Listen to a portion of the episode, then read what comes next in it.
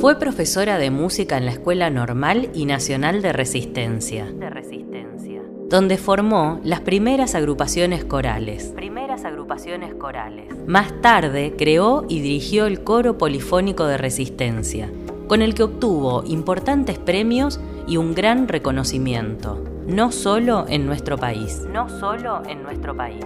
Fue una de las impulsoras del Instituto Superior del Profesorado de Música, el cual lleva su nombre. También fue directora de Cultura del Chaco durante más de una década. En este episodio te contamos la historia de Yolanda Pereno de Lizondo. Yolanda Pereno de Lizondo. Yolanda Pereno de Lizondo. En manuales escolares, libros y hasta enciclopedias faltan relatos de mujeres. Faltan relatos de mujeres. Su rol en la historia siempre quedó relegado a un segundo plano o directamente en el olvido.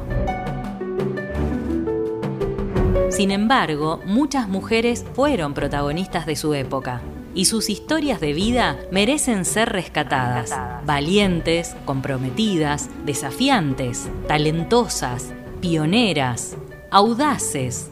Te contamos quiénes son y qué hicieron. Mi nombre es Andrea Bonet y esto es Mujeres en la Historia del Chaco, Mujeres en la historia del Chaco. un podcast de Radio Libertad. Yolanda nació en Resistencia el 12 de julio de 1905.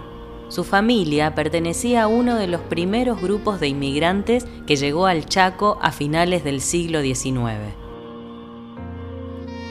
María Rosa Marote es profesora de literatura y fue alumna de Yolanda en la escuela normal. Ella cuenta cómo fue el comienzo de la carrera profesional. ¿Cómo fue el comienzo de la carrera profesional?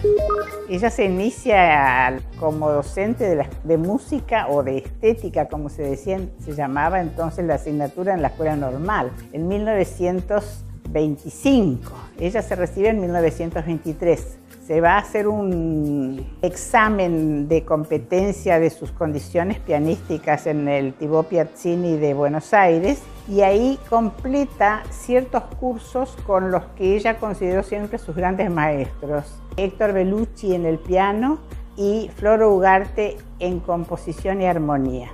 Pero a partir de allí ya viene a Resistencia, la designan profesora de la Escuela Secundaria de Estética de la Escuela Normal, donde se abordaba también la parte de dibujo y de música. Pero ella evidentemente que su, su sensibilidad está mar- marcada fundamentalmente por la música.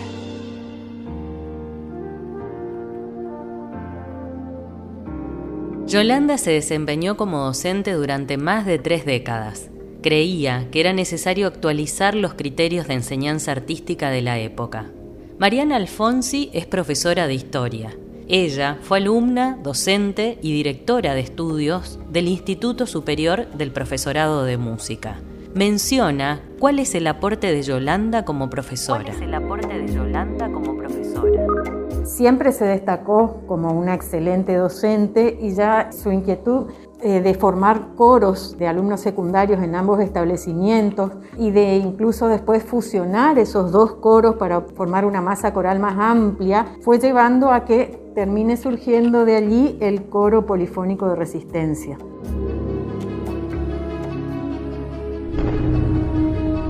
Se dice que el canto coral nació con Yolanda Pereno de Lizondo. Yolanda Pereno de Lizondo. no solo en el Chaco, sino en gran parte de nuestra región. María Rosa Marote cuenta cuál era el contexto de la formación musical en aquella época. El canto coral prácticamente como disciplina estética en el Conservatorio Nacional no existía. No existía el abordaje de la, de la asignatura canto coral o polifonía, por ejemplo. Además hay que recordar que desde el 25 en adelante y en particular en la década del 30, que es cuando ella se ve que se causa por el canto coral como disciplina digna de ser practicada desde la cátedra, las partituras de polifonía no existían. De modo que ella se vio prácticamente iniciando una carrera sola, La mayoría de la gente piensa que el, el primer hito coral de ella es, el, el concierto del 41, pero en realidad Guido Miranda rescata un concierto que ella dirigió en 1932 con motivo de la celebración del 25 de mayo. Ella dirige a un grupo de 26 docentes, hombres y mujeres, para cantar el himno nacional. En 1938 surgió el primer coro de estudiantes y unos años después, el 31 de octubre de 1941, se presentaron en el Cine Teatro Marconi. Eran más de 60 estudiantes que integraban la división coral mixta de la escuela normal, bajo la dirección de Yolanda. Y para sorpresa del público, la calidad de ese coro fue muy superior a lo que todos imaginaban. Muy superior a lo que todos imaginaban. Una década después, en 1951, se conformó la Asociación Coral Polifónica, que estaba integrada por ex estudiantes y personas interesadas en el canto coral. Esa agrupación, dirigida por Yolanda, comenzó a viajar por la provincia y a realizar presentaciones en varias localidades. Pero poco a poco la trascendencia de ese coro traspasó los límites del Chaco. Traspasó los límites del Chaco. Ya para la década del 60, el coro polifónico de resistencia estaba consolidado. Yo tengo una relación con ella desde el primer año de la escuela normal, que fue mi profesora en ese momento. A mí me atrapó la personalidad de ella, que era cautivadora. Ella tenía ese efecto en las personas. Entonces por eso logró hacer lo que hizo en el coro con toda su obra. La que habla es Carmen Beatriz Parra. Ella fue alumna de Yolanda en la escuela normal y en la escuela de música. También fue profesora y vicedirectora del Instituto Superior del Profesorado de Música cuenta cómo fue que se sumó al coro polifónico de resistencia. Un día, estando en los pasillos, me dice, ¿y no querés este, cantar en el coro? Bueno, le dije yo, encantada.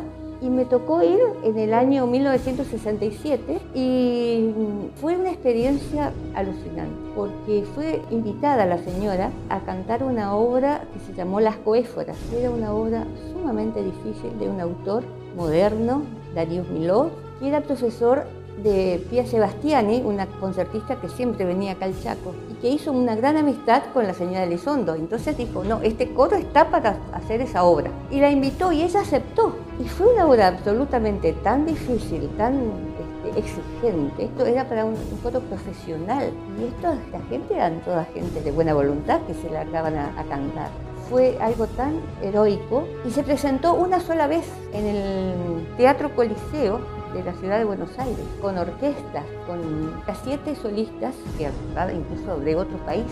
Fue en octubre el concierto y trabajamos esos meses previos, que fue una, una titánica, cantar en otro idioma, una experiencia completamente única, porque hasta la disposición del coro estaba en otra forma, como en los antiguos... Eh, teatros griegos, este, el coro femenino estaba enfrentado, o sea, después la orquesta, que nosotros nunca ensayamos con orquestas. Entonces, ir allá, ensamblar todo eso, los siete solistas, más la orquesta sinfónica, que nunca, nunca habíamos visto una orquesta sinfónica, eso fue una obra titánica para el coro. Y yo le doy a ella todo el mérito. Presentar las coéforas fue uno de los grandes desafíos de Yolanda y para lograrlo se hicieron ensayos durante varios meses, a toda hora. Como cuenta Mariana Alfonsi, lograr esta presentación en un escenario porteño fue un hito para la carrera de Yolanda. Fue un hito para la carrera de Yolanda.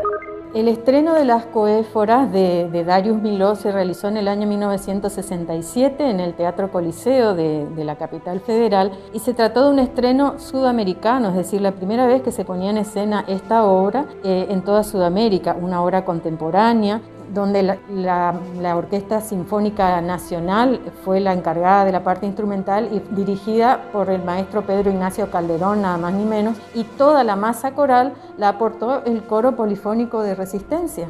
O sea, un grupo de, coreutas chaqueños dirigido por la señora Yolanda Elizondo son este, los protagonistas de este estreno sudamericano. Es realmente de destacar. Estos, estos coreutas, la mayoría eran aficionados, gente que tenía cierto oído e inclinación por el canto y gusto por la música, pero no ninguno era formado musicalmente.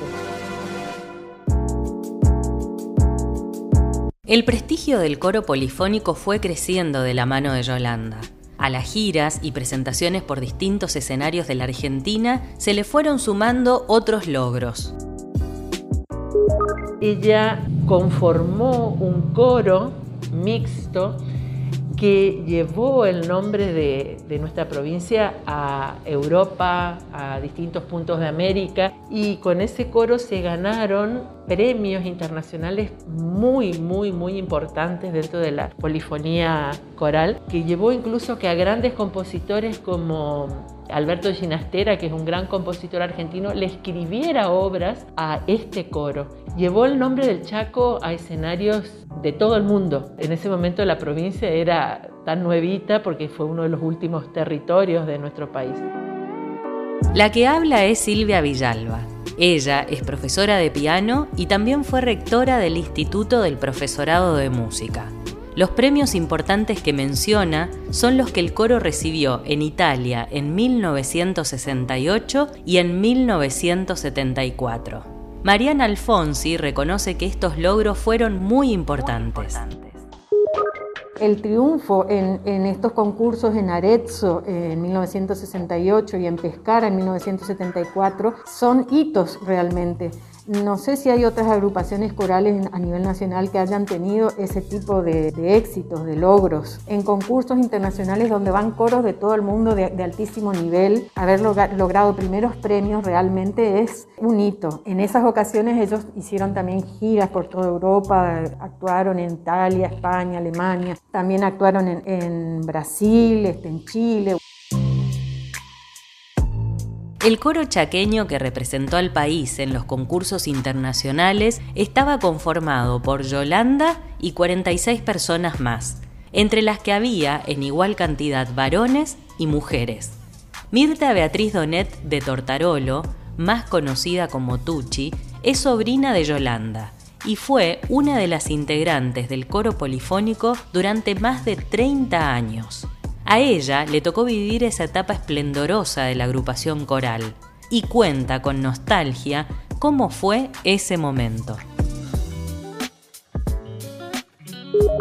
Cuando se logró el, viaje a Arezzo, que fue realmente una cosa superar, mira, no sé si era idea nuestra o de varios, ver que los, los demás coros, porque eran corazos contra los que competimos, eh, cómo cambiaron su actitud después que nosotros ganamos.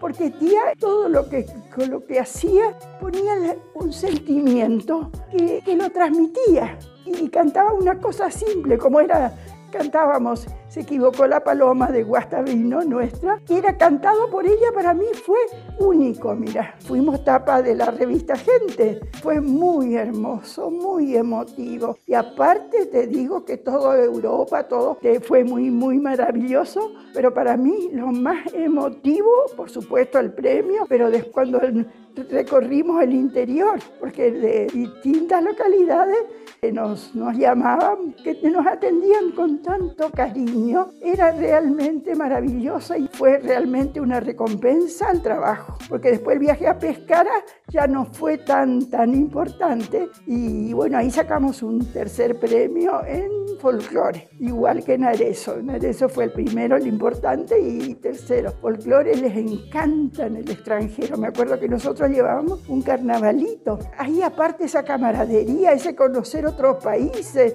fue realmente inolvidable. Mira, que en esas giras olvídate de, de pasear o de... Era todo ensayo y ensayo.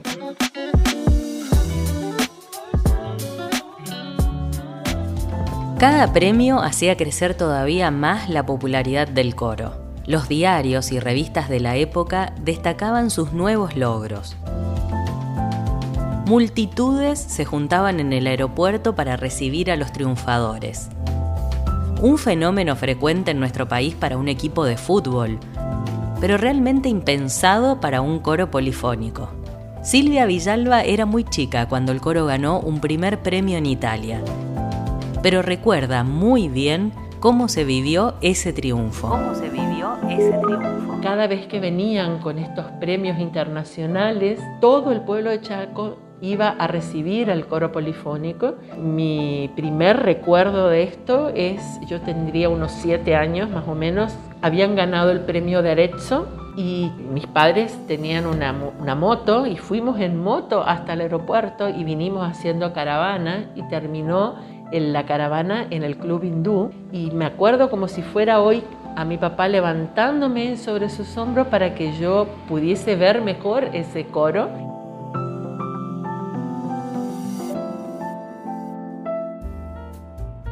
Otro de los grandes logros que se le reconoce a Yolanda fue la visión y el trabajo para crear la escuela de música. Hasta ese momento, la formación musical de docentes y artistas era bastante informal. Mariana Alfonsi cuenta cómo se aprendía música en aquella época.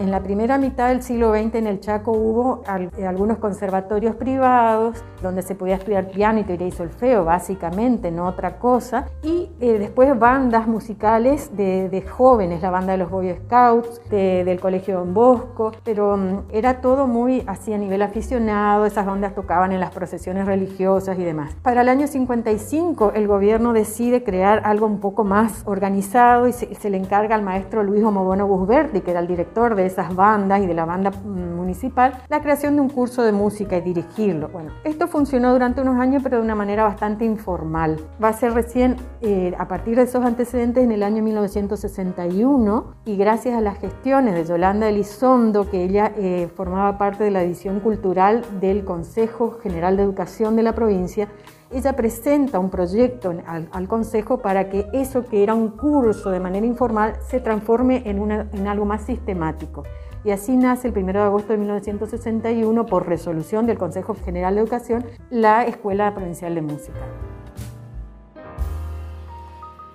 También detalla cómo fueron los primeros años de la Escuela de Música. Para el 63 la escuela empieza a funcionar con planes de estudios diagramados y ahí estuvo Yolanda Elizondo con Eduardo Bertola, con una visión muy importante de que la escuela de música pueda dotar al, medio, al contexto, de instrumentistas para las bandas, instrumentistas para una futura orquesta sinfónica y algo muy importante, docentes de música formados para enseñar en las escuelas primarias y secundarias. Eso no había hasta el momento. Los profesores que tocaban en, los conservatorios, que aprendían piano y teoría y solfeo, eran los que daban música en las escuelas, pero no es lo mismo que ser docente de música. Y no es casual que el primer plan de estudio que diagraman Bertola y Yolanda Elizondo tiene como título Profesor Normal de Música y Canto Coral. Y además el hecho de que ellos veían que era importante que el docente de música tenga una formación musical, una formación pedagógica y didáctica apropiada y que sepa dirigir coros, porque se veía ya desde entonces, se apreciaba que la actividad coral es una herramienta de formación de disciplinamiento,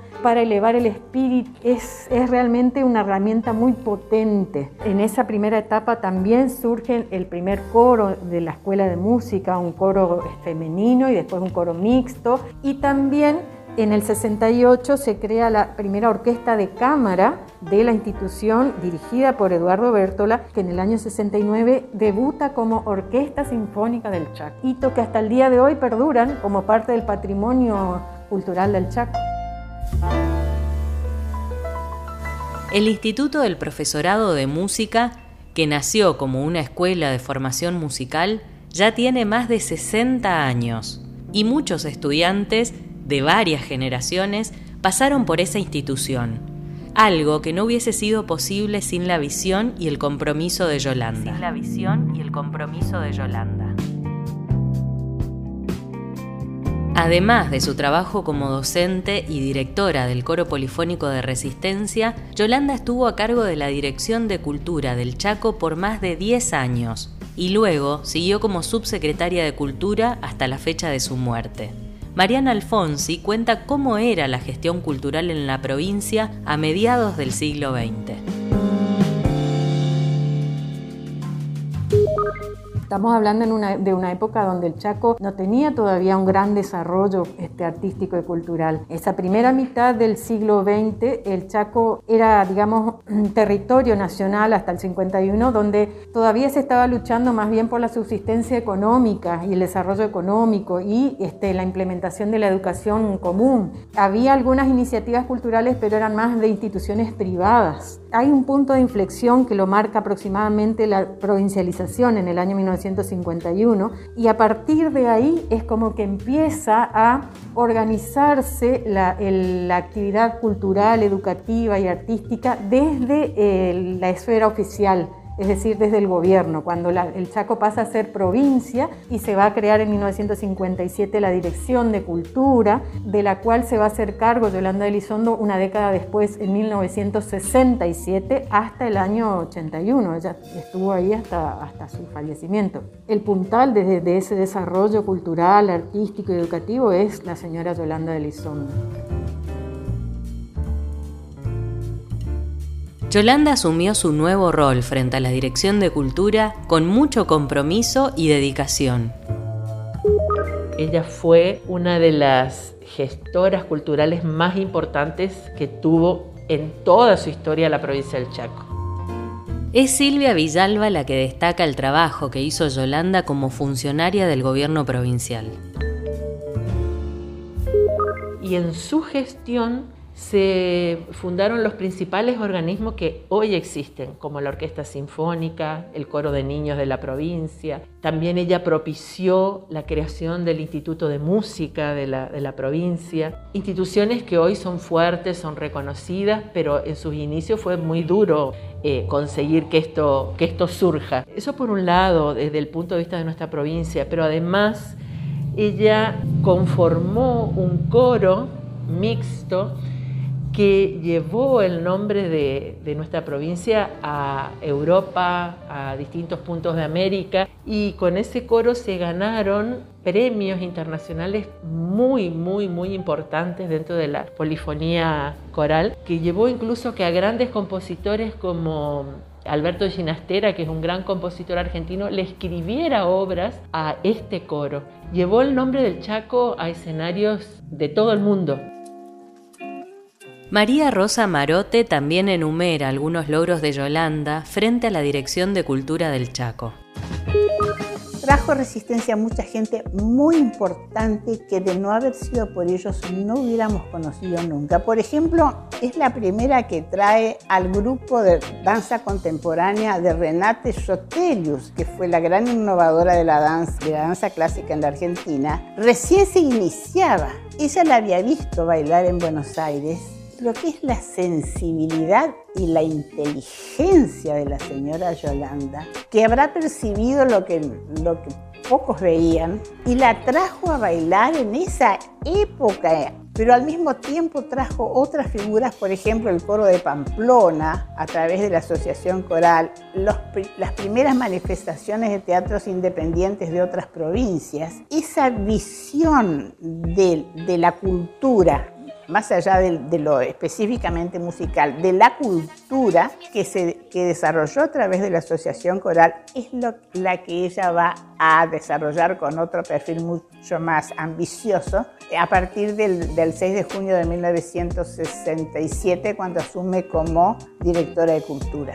La primera que presentó como funcionaria un proyecto cultural podemos decir que cumplió fielmente todos los aspectos que esbozó en ese proyecto cultural. En primer lugar, porque no, no, no elaboró un proyecto cultural pensando en el centro de la ciudad de resistencia. Hablaba de lo que iba a desarrollar en los barrios y para qué. Por ejemplo, el teatro en los barrios para hacer que la gente del barrio no vaya al teatro, vaya al teatro y haga teatro. Hacer que las escuelas promuevan la acción teatral. Hacer que las escuelas de los barrios trabajen el canto coral. Y a partir de ahí que se empiece a expandir al, al interior del Chaco. Yolanda tenía un especial afecto por la música pero no descuidó otras disciplinas artísticas durante su gestión. Y esto es lo que recuerda Mariana Alfonsi.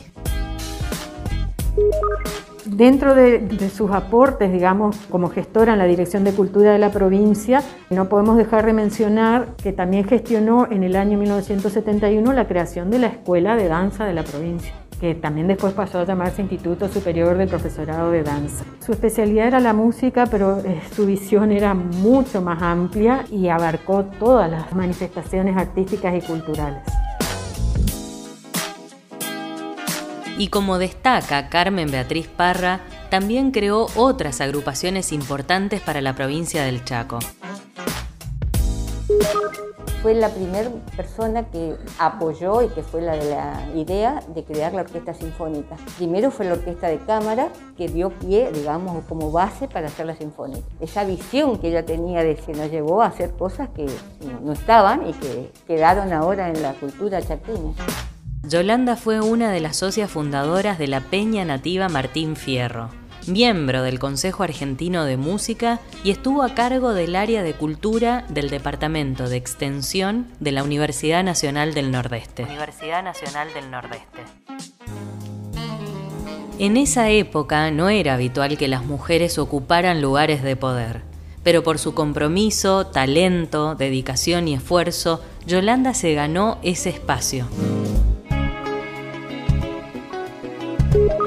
Fue a la vanguardia de lo que va a ser el rol de la mujer en la actualidad. Estamos hablando de las primeras décadas de, la vida de, la provincia chaqueña, donde la mujer no tenía todavía la posibilidad de ocupar los roles que ella ocupó. Es como que Yolanda fue abriendo camino en el campo de la cultura y del arte y también en el de la docencia, porque al arte, dentro de la formación en las escuelas primarias y secundarias, le dio el lugar que le corresponde. Con su desempeño como docente, o sea, tan tan formada, tan este, trabajadora, con tanto ímpetu, es como que lograba posicionar el arte en, un lugar, en el lugar que le corresponde en la educación y en la cultura. En esto fue una pionera, o sea, una visionaria y una mujer que abrió camino en la cultura del Chaco.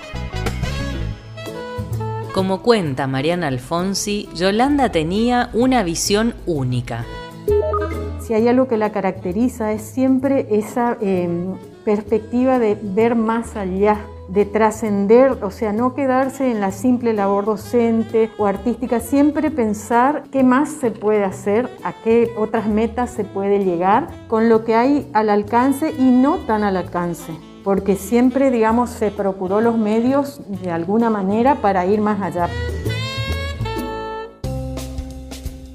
Logró imponerse en un ambiente social y político que estaba dominado por varones algo que no habrá sido para nada fácil. Pero además de su talento, ¿cómo eran su carácter y personalidad? Silvia Villalba lo Silvia Villalba lo cuenta.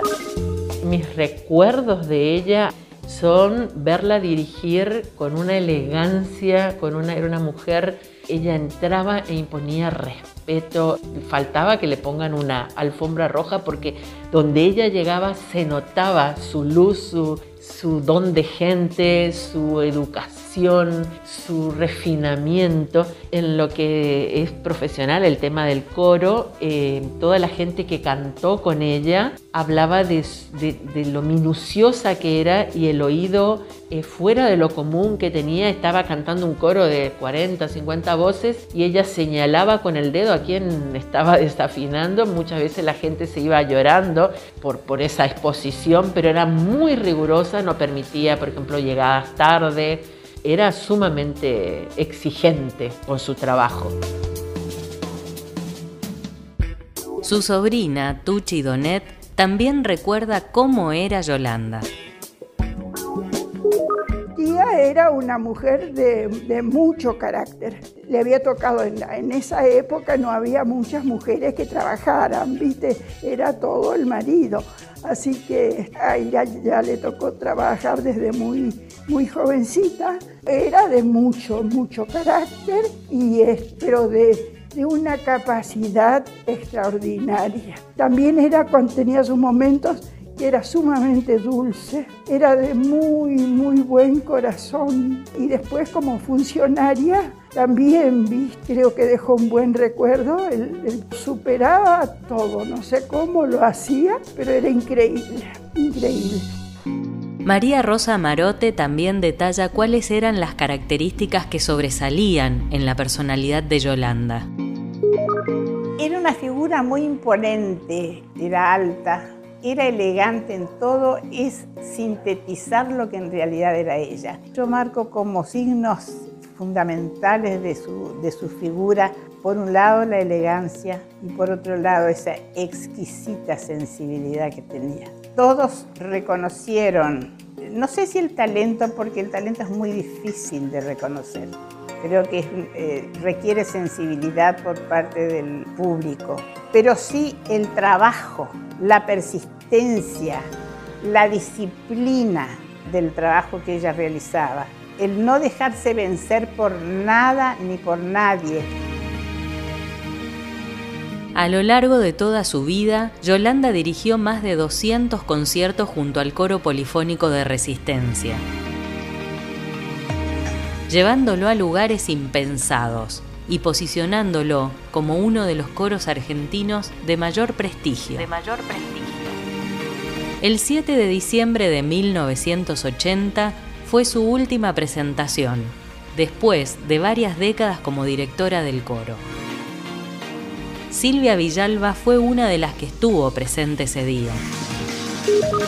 El último recuerdo que yo tengo de eh, la señora Elizondo es un concierto que fue un poco una despedida de ella del coro. Fue el último que dirigió, yo estuve presente y con la misma elegancia y con la misma seguridad y la misma dignidad con que llevó toda su vida, ella estaba ya bastante enferma. Me acuerdo tenía un vestido negro con un collar de perla, era una cosa deliciosa ver esas manos, porque ella movía sus manos y era como que se movió una maquinaria, ¿no? Eh, nunca voy a olvidar porque nosotros sabíamos que era su despedida de alguna manera y fue maravilloso igualmente, o sea, hasta el último minuto ya mantuvo su lucidez, sus ganas de hacer las cosas bien, de hacerlas impecables.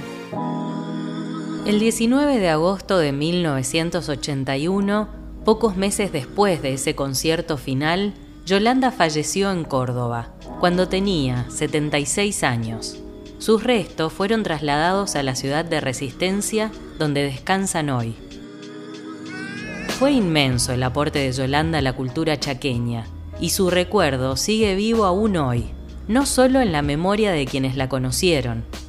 En Resistencia hay dos esculturas en su honor, una de la artista española Aida Pérez Bartolomé frente a la Escuela Normal, en Donovan 425 y otra de Jorge Evaristo Monzón, ubicada en la vereda del Instituto Superior del Profesorado de Música, en Roque Sáez Peña 276, institución que además lleva su nombre. Lleva su nombre.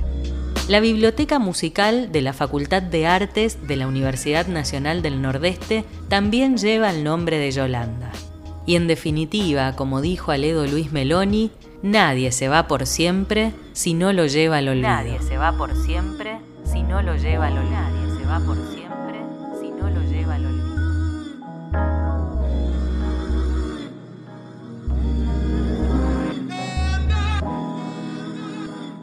Mi nombre es Andrea Bonet y esto fue Mujeres en la Historia del Chaco, un podcast de Radio Libertad que cuenta con el auspicio del Instituto de Cultura del Chaco. Escucha otros episodios en libertaddigital.com.ar. libertaddigital.com.ar